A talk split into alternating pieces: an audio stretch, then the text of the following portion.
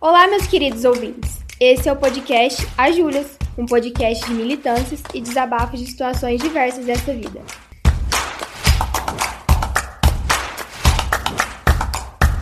Eu sou a Júlia Chaude. Eu sou Júlia Mello e seguindo a nossa programação do mês da mulher, hoje a gente vai falar sobre empoderamento feminino.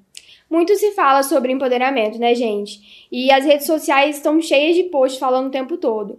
Pra gente se empoderar, pra gente empoderar outras mulheres.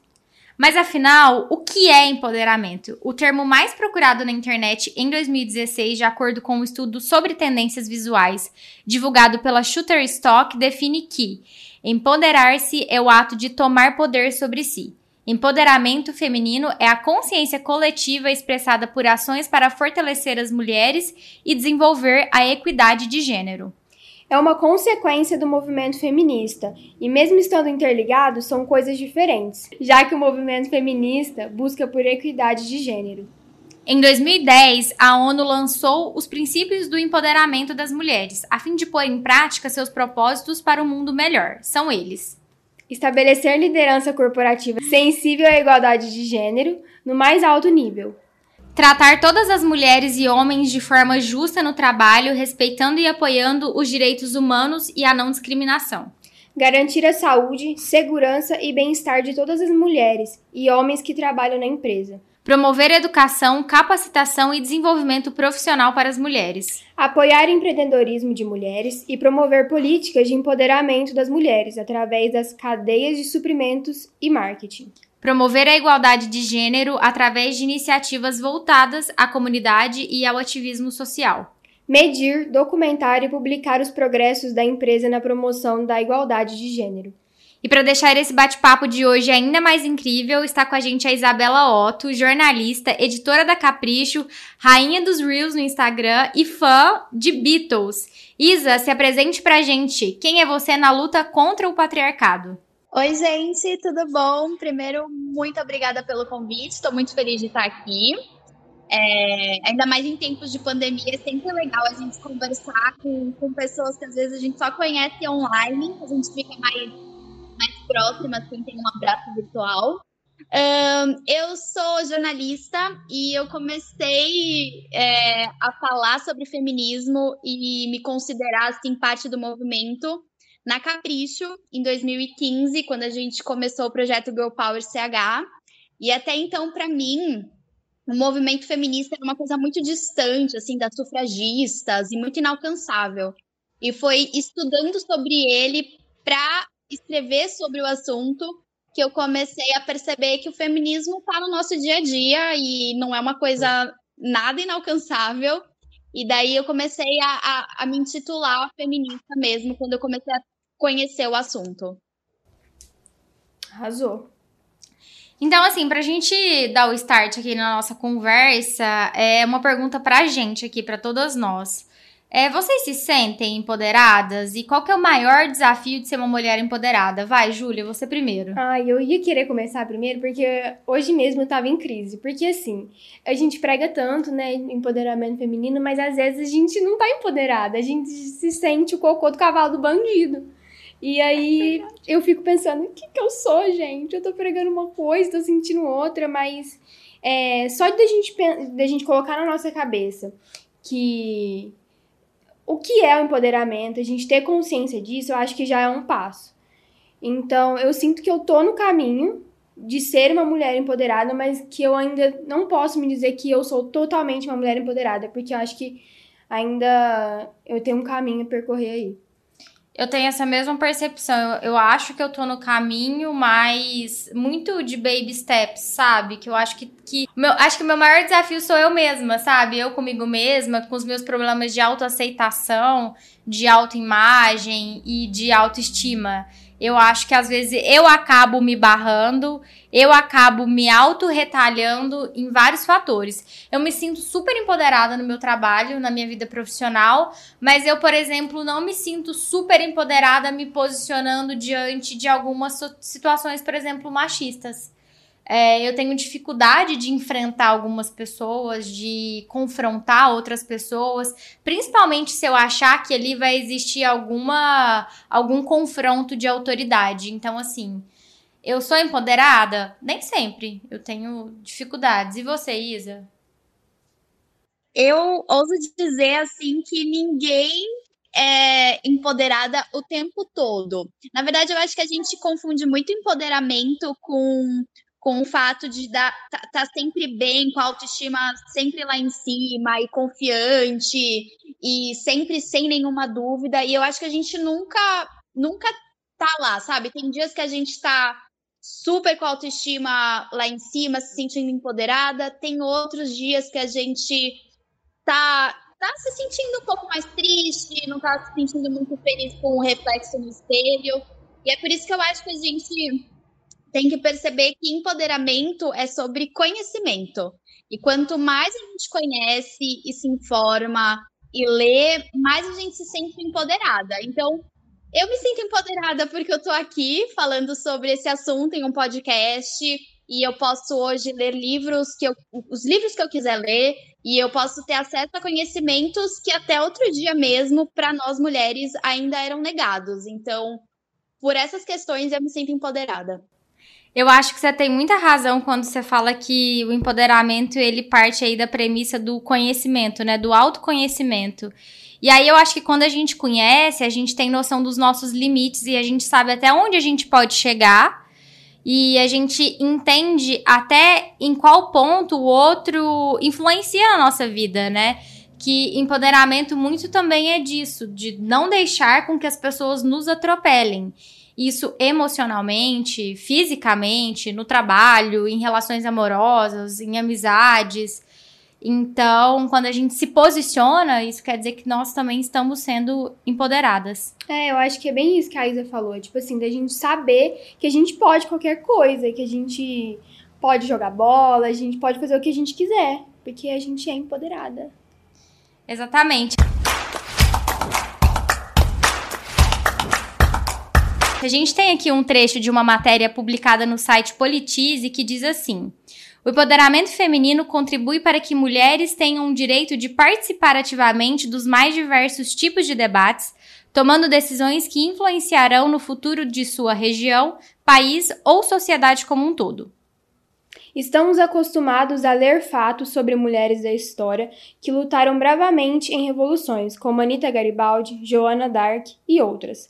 Essas mulheres possuem um papel fundamental na história, mas não podemos nos esquecer de outras mulheres que tiveram suas lutas não com uma espada ou arma de fogo, mas às vezes com uma simples pena de escrever. Nízia Floresta, por exemplo, era uma mulher à frente do seu tempo publicando em 1832 o livro Direito das Mulheres e Injustiças dos Homens, considerada a primeira obra brasileira a tratar do direito feminino ao estudo e ao trabalho digno. Mulheres como elas tiveram a oportunidade de deixar sua marca registrada, defendendo suas convicções e lutando para serem ouvidas em meio a uma sociedade que pregava como padrão uma mulher silenciosa e obediente.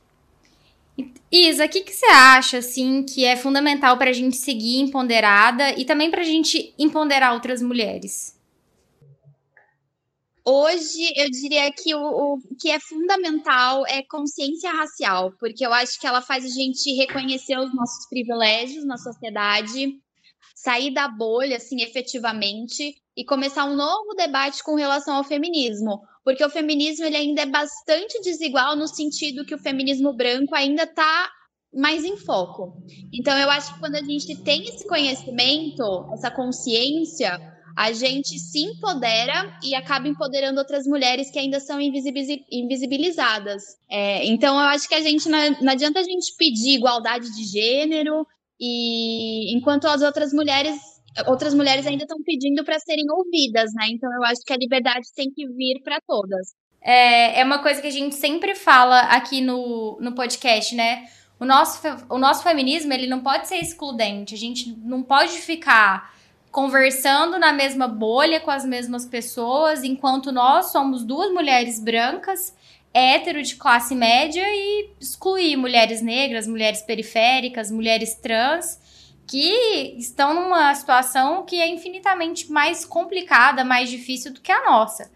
Então, a ideia é sempre pluralizar o nosso debate e promover ações que façam diferença para mulheres que estão em situação de vulnerabilidade, né? Esse mês, por exemplo, a gente está fazendo uma campanha para a ONG Casa da Mulher, aqui de Ribeirão Preto, que a gente está arrecadando alimentos é, não perecíveis e cestas básicas para poder ajudar essas mulheres, né? É uma ONG que a gente também já desenvolveu um trabalho ano passado, que a gente conhece o trabalho e a gente entende como, como é difícil, né? né? a vida dessas mulheres e como o trabalho da ONG é importante no dia a dia delas. Total, isso é maravilhoso, meninas. Eu acho que hoje não dá pra gente falar em feminismo sem fazer recorte não só de gênero, mas também de raça e de sexualidade. É muito. E de classe social mesmo, é muito importante. Ai, eu preciso abafar uma coisa que aconteceu esses dias. É, não vou falar com quem, mas assim, eu tava numa conversa e acho que a gente tava falando sobre o Dia da Mulher, sobre essas questões. E eu tava falando assim, que eu, eu como mulher, eu tento abraçar, eu tento abraçar todas as causas femininas e tento, assim, tipo, ter empatia com outras mulheres que não têm o mesmo privilégio que eu.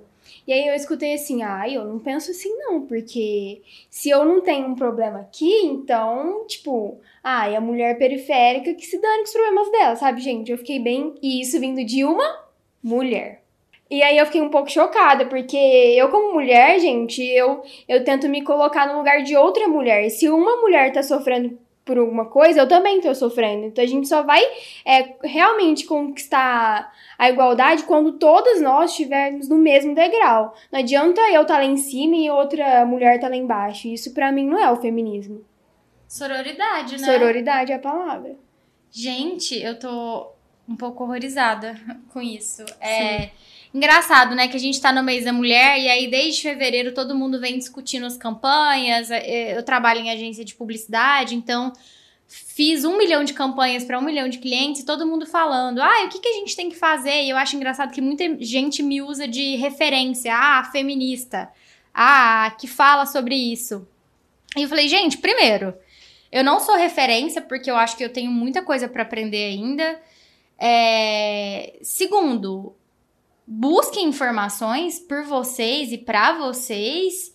É... E terceiro, eu não, eu não consigo ser porta-voz de todas as mulheres partindo do meu ponto de vista, partindo do meu lugar de fala, porque eu tô num lugar de fala muito privilegiado. A gente tem que virar esse discurso e, e dar voz para as outras mulheres falarem também, sabe?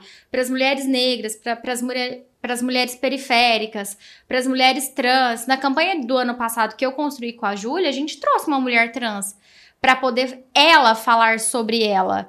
Então, assim, é muito fácil, né? Ah, e o que vamos fazer? Vamos dar uma rosa. Aí a gente fala assim, não queremos ganhar rosa. Ah, mas também vocês reclamam demais, é. né? Qual que é o problema? Ah, é tão gentil a pessoa dar uma rosa. Aí eu fico pensando, gente, qual que é o problema? O problema é que o buraco tá muito mais embaixo dessa flor, sabe? Então, assim, tem que ter consciência de classe, tem que ter consciência de raça, tem que ter diálogo, tem que ter empatia, tem que ter abertura para que essas coisas aconteçam e tem que ter sororidade. E não pode ser só discurso bonitinho de falsa militância que a gente vê no Twitter, no Instagram e por aí, não. Tem que ser um negócio que você coloca em prática todo dia. Você dá a voz, né? Exato. Isso que eu ia falar, é todo dia, né? Não só em datas específicas, em meses específicos. Sim.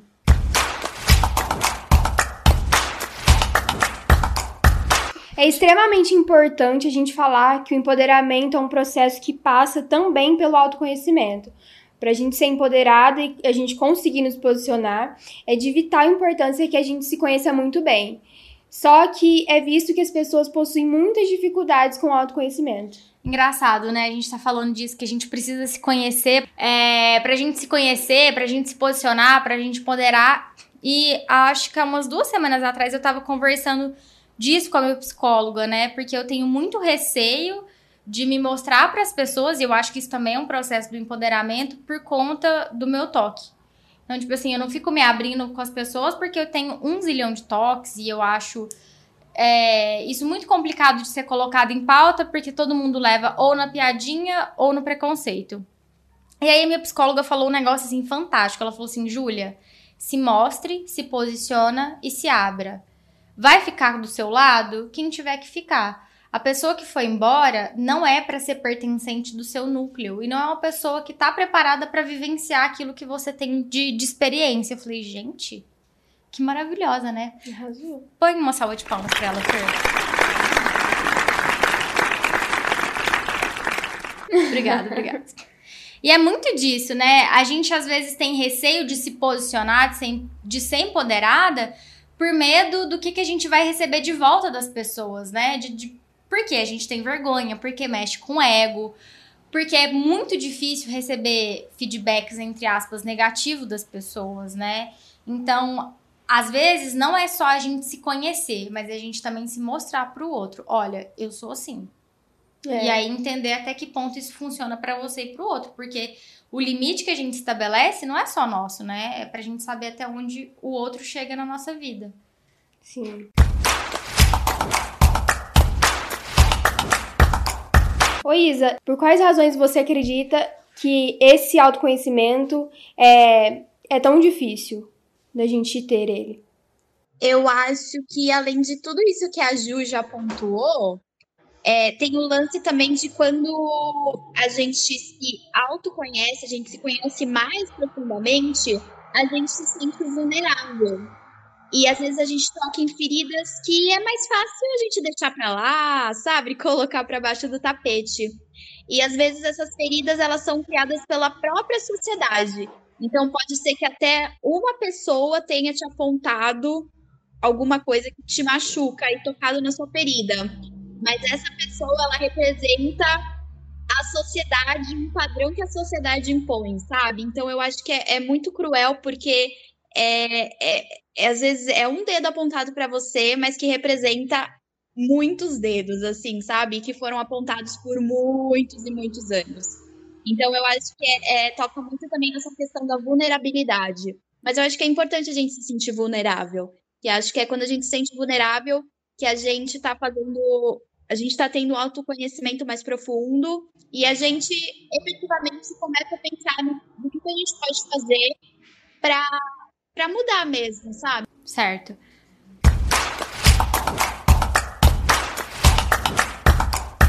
É, infelizmente, assim, a gente ainda encontra vários traços de comportamentos machistas na gente, que se diz feminista o tempo todo, né? Às vezes eu me, eu me pego assim e me policio, tipo, gente, por que, que eu tô pensando isso? Ou por que, que eu falei isso? Ou por que, que eu julguei essa mulher, né? É, Isa, quais aspectos machistas você ainda encontra na sua personalidade e no seu comportamento que você se policia para não replicar e para você sempre se lembrar de ser uma mulher empoderada? Nossa, eu vou começar falando uma questão muito pessoal, que é uma, uma questão que ainda eu trabalho muito, que é com relação à depilação. Eu sou muito apegada à depilação ainda, e eu sei que isso é uma coisa que, que parte mais dos outros do que de mim mesma, porque durante muito tempo é, eu sou muito peluda, vou jogar real, gente. E por muito tempo, assim, eu ouvi comentários horrorosos sobre isso, de amigas mesmo. Então, eu, na adolescência, eu escutava esses, esses comentários, e daí eu, eu cresci muito com essa necessidade de, se eu vejo um pelinho na minha perna, eu já quero tirar, sabe? Eu não consigo dormir enquanto eu tô com aquele pelinho aqui. E hoje eu já melhorei muito, inclusive hoje eu fui à feira comprar pastel, que foi o meu almoço, aqui na esquina. E eu tô peluda porque, enfim, não tô indo na depilação, né? Estamos aqui em São Paulo na fase vermelha. E eu fui de short, porque tava um baita calor. E eu até pensei comigo mesma, eu falei, nossa, se fosse alguns anos, eu jamais ia estar tá de saia com a, com a perna peluda do jeito que eu tô. E hoje eu tô indo, e foi libertador, assim, foi maravilhoso. E eu pensei, nossos incomodados que se retirem, sabe? Porque eu tô me sentindo maravilhosa. então, essa questão da depilação é uma coisa que eu, que eu tento me policiar bastante. E no dia a dia mesmo, em outras questões, eu tento sempre trazer recortes de gênero, raça e sexualidade para as questões, porque eu acho muito fácil a gente julgar uma mulher e pegar ranço só porque ela é diferente, sabe, de você.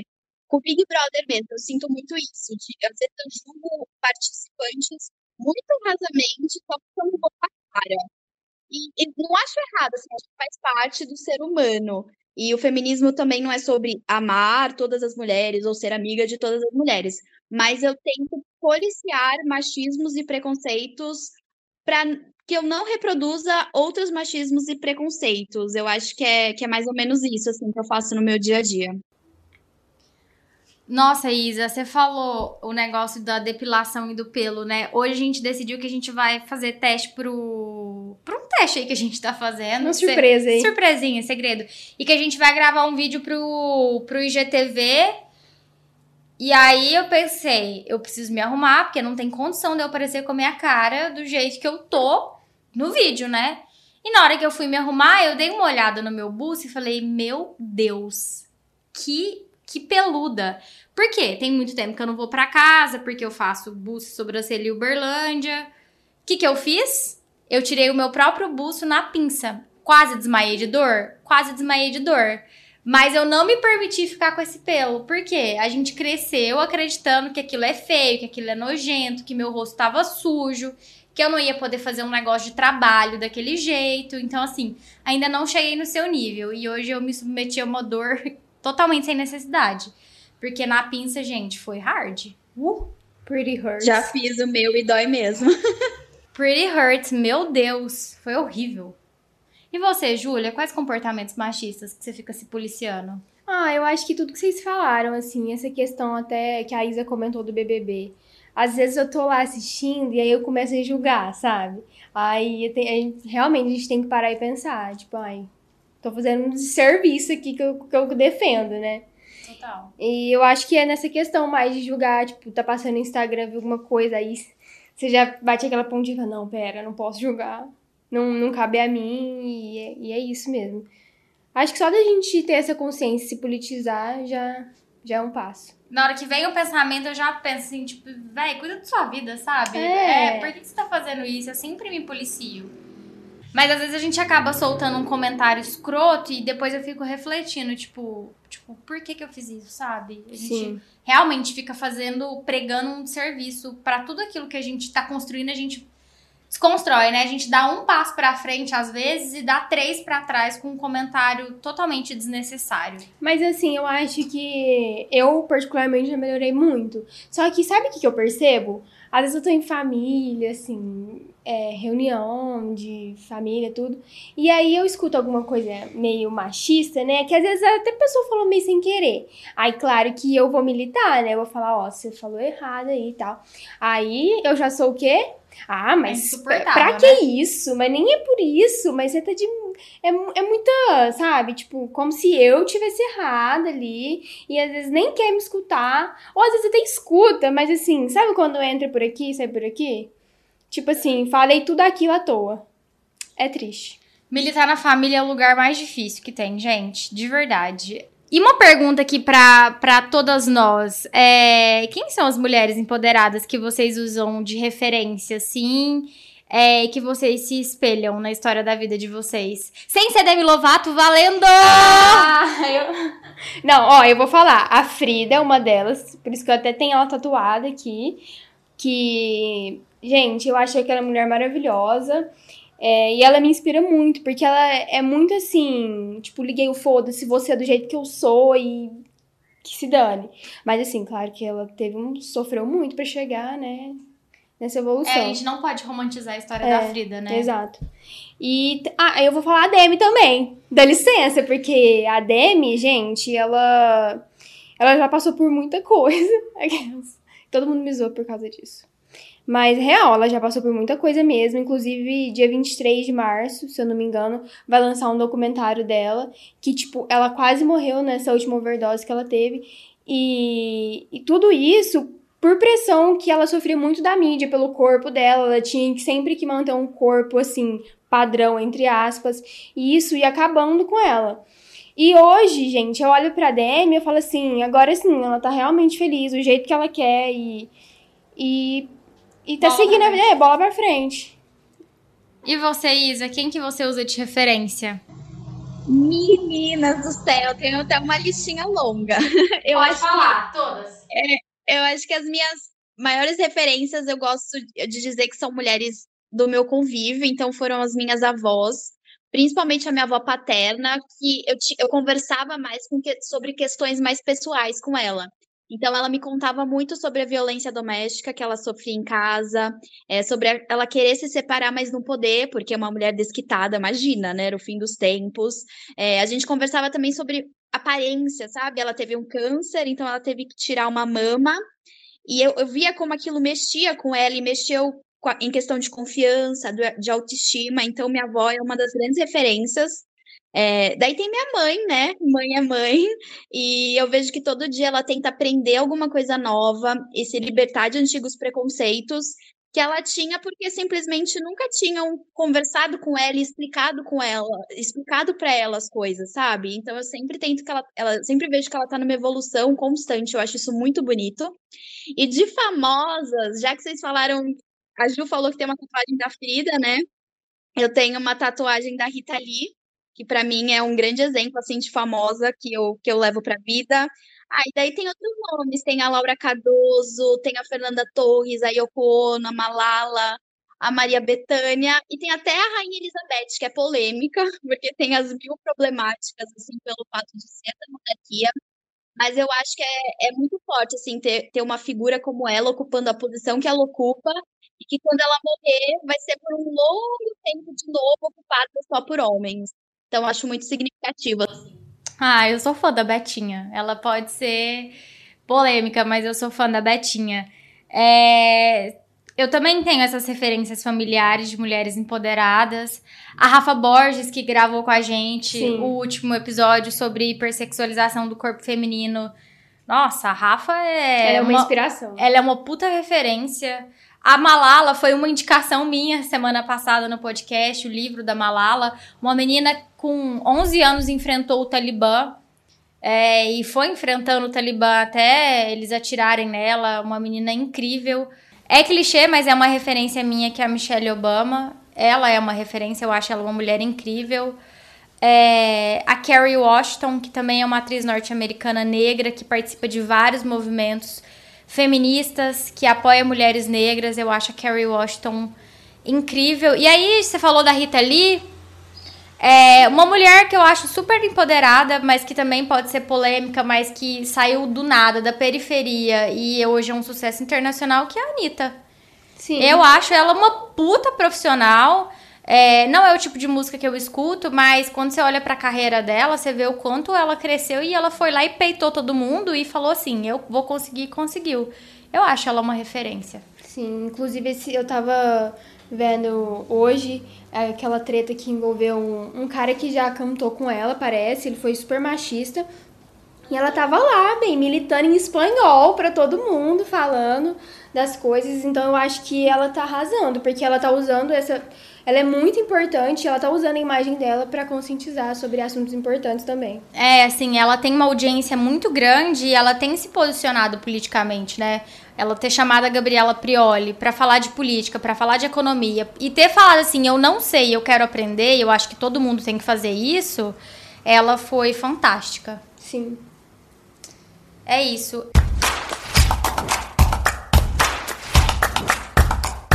E é importante a gente ressaltar que o empoderamento ele deve ser para todo mundo, né? Ele deve ser refletido para todos.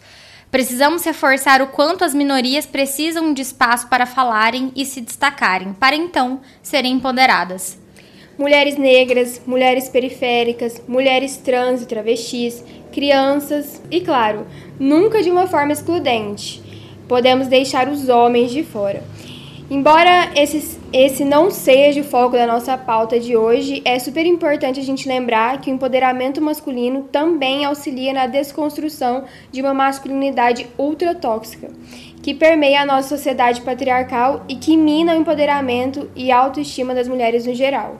Sendo assim, quanto mais empoderamento houver, mais estaremos no caminho em direção a uma sociedade mais justa e igualitária pois saberemos nos reconhecer como indivíduos e a partir daí entendermos quais são nossas necessidades básicas e latentes e buscarmos os nossos direitos para que sejam atendidos com políticas públicas e de qualidade. É isso. Você tem mais alguma coisa, Isa, que você gostaria de acrescentar? Ai, acho que não, acho que vocês foram assim, cirúrgicas, falaram tudo que eu, o que eu penso, e para mim é isso, assim, a Anitta resume bem o nosso papo de hoje, porque eu acho que ela é sim um baita orgulho nacional, e muita gente acha que não, só porque ah, ela canta funk, ou então porque acha que ela sexualiza o corpo, ah, acha que ela passa uma promiscuidade, e na verdade tudo isso é pautado em cima de, de preconceitos e padrões machistas e patriarcais que não tem nada a ver, sabe?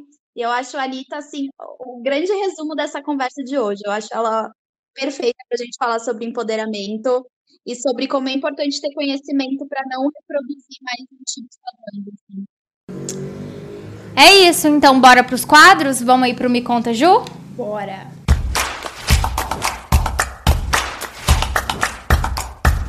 Me conta, Ju. Ó, desde o programa passado a gente tá com a participação da audiência, então antes da gente falar os nossos desabafos, a gente vai escolher aqui du duas pessoas, duas pessoas que responderam na caixinha que a gente sempre tá deixando lá no, nos stories do Instagram. Você quer começar? Eu com o meu desabafo? Não, com o desabafo do, da audiência. Beleza, vamos lá. Bom, teve um desabafo aqui que falou assim: exausta de coronavírus, fase vermelha e de ficar em casa, help. Quem não tá, E quem não tá, né? Gente, mas eu posso fazer um comentário e aí cada um com seu viés político, né? Mas depois do discurso do, do ex-presidente Lula, o Bolsonaro apareceu de máscara, né? Falou que é pra Engraçado. gente vacinar. Eu achei. Eu achei, eu achei engraçado. engraçado. Você viu isso, Isa? Eu vi, menina. Isso resume uma palavra. É medo. Ele deve é, estar de É, é tá, tá com o cu na mão, filho da puta. É, quem tá com o título de eleitor pronto para 2022 somos nós, né? Sim. Preparada para fazer campanha? Com certeza. Minha blusa vermelha já tá dentro do guarda-roupa. Ó, uma outra. A gente tem ouvinte, leitores, a gente tem de tudo nesse podcast, a gente né? Tem de tudo. Falou assim que tá cansada de ficar cansada, que às vezes ela só queria se alienar e que tudo tem tirado a paciência dela. Até o Big Brother tá tirando a paciência. Mas é verdade. É tão verdade que tá todo mundo tão cansado que a gente tem um episódio aqui no podcast só pra falar que a gente tá cansada. É verdade, vai lá ouvir, gente. Vai lá ouvir que a gente tá exausta. O que, que a gente faz? A gente dá razão, né? Porque às vezes. Eu até conversei esses dias com uma amiga, eu falei, às vezes eu queria ser ignorante, sabe? Porque em algumas situações, ignorância é uma benção. Porque, meu pai amado, a gente vai se informar e só se deprime. Sim. E você tá. Quer desabafar o que aí, Júlia? Fala pra nós. Eu tenho tanta coisa para desabafar, gente, que eu não sei por onde eu começo. Mas o meu desabafo de hoje é como as pessoas não têm tato para conversar, né, velho? E assim, é. Gente, não usa caixa alta para falar comigo no WhatsApp, não. de verdade. Eu tô conversando de trabalho com a pessoa, é um negócio sério não precisa de mimimi, eu não sou uma pessoa doce, eu sou uma pessoa muito prática e objetiva. Quem me conhece sabe, mas não tem a menor necessidade de grosseria. E aí você, você entende que aquela caixa alta, não é que a pessoa tá com o texto todo em caixa alta, é porque ela quer enfatizar as coisas para minar o seu trabalho. E isso tem me tirado do sério já há alguns dias, porque isso faz o quê? Faz a, faz a minha síndrome do impostor ir lá nas alturas. Sim. Isso tá me irritando. Converse direito. Você é formada em comunicação e não sabe se comunicar. Uma caixa alta muda tudo. Uma caixa alta muda tudo. Parem de usar a caixa alta nos textos. É. Obrigada. É. Isso aí. E você, Júlia? Ai, o meu desabafo, assim, é aquele de sempre, né? Tá borocochô. Ai, hoje eu tô me borocochô. Bota a música é, é borocochô. eu sofro muito da síndrome do impostor, gente eu sofro muito. Às vezes acontece alguma coisinha, eu já falo assim, eu sou uma merda, eu faço tudo errado, eu sou péssima no que eu faço. E aí eu entro numa crise até que um dia passa, depois volta de novo e vai seguindo assim.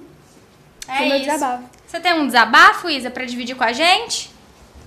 Eu tenho, mas o meu desabafo é um pouco mais leve, gente. Não tem problema. Não, eu quero desabafar assim sobre o fato que Fleabag não vai ter terceira temporada. E eu sei disso já há um, um tempinho, assim, mas eu não consigo aceitar e superar. E toda vez eu me pego refletindo e lamentando sobre isso. Então, assim, pelo amor de Deus, Phoebe Waller-Bridge, se você estiver vendo, ouvindo este podcast, faz alguma coisa assim que eu tô desesperada. Des gente, olha, mas se estiver ouvindo esse podcast, arruma job pra gente. Manda job. Manda job. Que é Maravilhosa, rainha. Ai, mas esse negócio de série realmente é difícil. Já, já falei que tem outro episódio. É porque eu só passo vergonha aqui nesse podcast, né? Tem um episódio aí que eu não sei lidar com o fim de The Office, eu choro, tem um áudio meu chorando depois que eu acabei. Com Annie e Dani foi a mesma coisa, eu fiquei muito triste porque acaba de um jeito assim, meu Deus, eu quero mais. E não tem. Escutem um episódio sobre como lidar com términos para vocês ouvirem o áudio da Júlia chorando quando ela acaba The Office. Gente, eu chorei de verdade. Minha Oh, mas cabeça pelo doeu. amor de Deus, que eu tô na última temporada, meninas. É, é- é puxado? Ai, é muito triste. Mas é porque, tipo assim, eu sou uma pessoa que fica muito apegada com série. The Office é meu xodó. E aí, quando acabou, e eu fazia aquilo todo dia, né? Eu amava assistir, porque era uma parte, assim, do dia que eu, que eu ficava leve, ria, né? E aí, quando acabou, eu falei, gente, o que eu vou fazer da minha vida agora? Acabou tudo. E aí, agora eu tô vendo de novo. Pois é, é a minha série de ver de novo, de novo, de novo, de novo, de novo, de novo. E mais uma vez, era Friends. Aí o que que fizeram? Tiraram da Netflix e não libera logo esse streaming que é HBO, Warner e afins. Gente, pelo amor de Deus, eu tô com abstinência, sabe? Pra assistir Friends. Eu não tô bem, às vezes eu tô naquela bad e queria só ver al- qualquer episódio de Thanksgiving ou algum de Natal, sabe? Ou eu tô naquele feliz e queria ver o Chandler pedindo a Mônica em casamento de novo, ou ver a Emma nascer. Eu só queria isso, não tem a menor condição. Mas tem que esperar, né? Tá bom, tá É. tudo bom. Tá bom. Gente, mas esse é, é, é outro desabafo, né? Esse negócio de streaming. Porque, minha Nossa Senhora, se a gente for ter que assinar todos, meu salário todo vai pra streaming. Pois é, eu tô, eu tô vivendo ou eu tô pagando streaming? Eu tô Fica pagando exato. streaming. Pois é. Fica aí.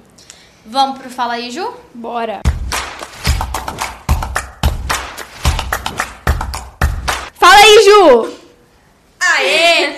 Gente, no Fala aí, Ju, de hoje, eu quero indicar uma série que eu estava com muito preconceito de assistir, que eu falei assim, hum, vai ser horrível. E ainda eu vi um negócio no Instagram que tem, tinha uma fala delas que elas falam assim, ah, mas a gente não pode brigar, porque a gente é tipo as Gilmore Girls, mas com peitos maiores. Eu falei, essa série é escrota, né? Aí eu comecei a ver no Twitter as pessoas falando, Ginny Georgia, Ginny Georgia. Aí eu fui assistir Ginny Georgia. E é muito bom, velho.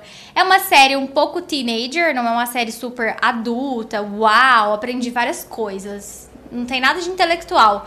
Mas é uma série legal, visto que não tem nada de bom acontecendo na nossa vida, fora esse podcast maravilhoso, assistam Ginny Georgia. E você, Júlia? Ah, e minha indicação, assim, muito atrelada ao tema de hoje, é a série Coisa Mais Linda do Netflix.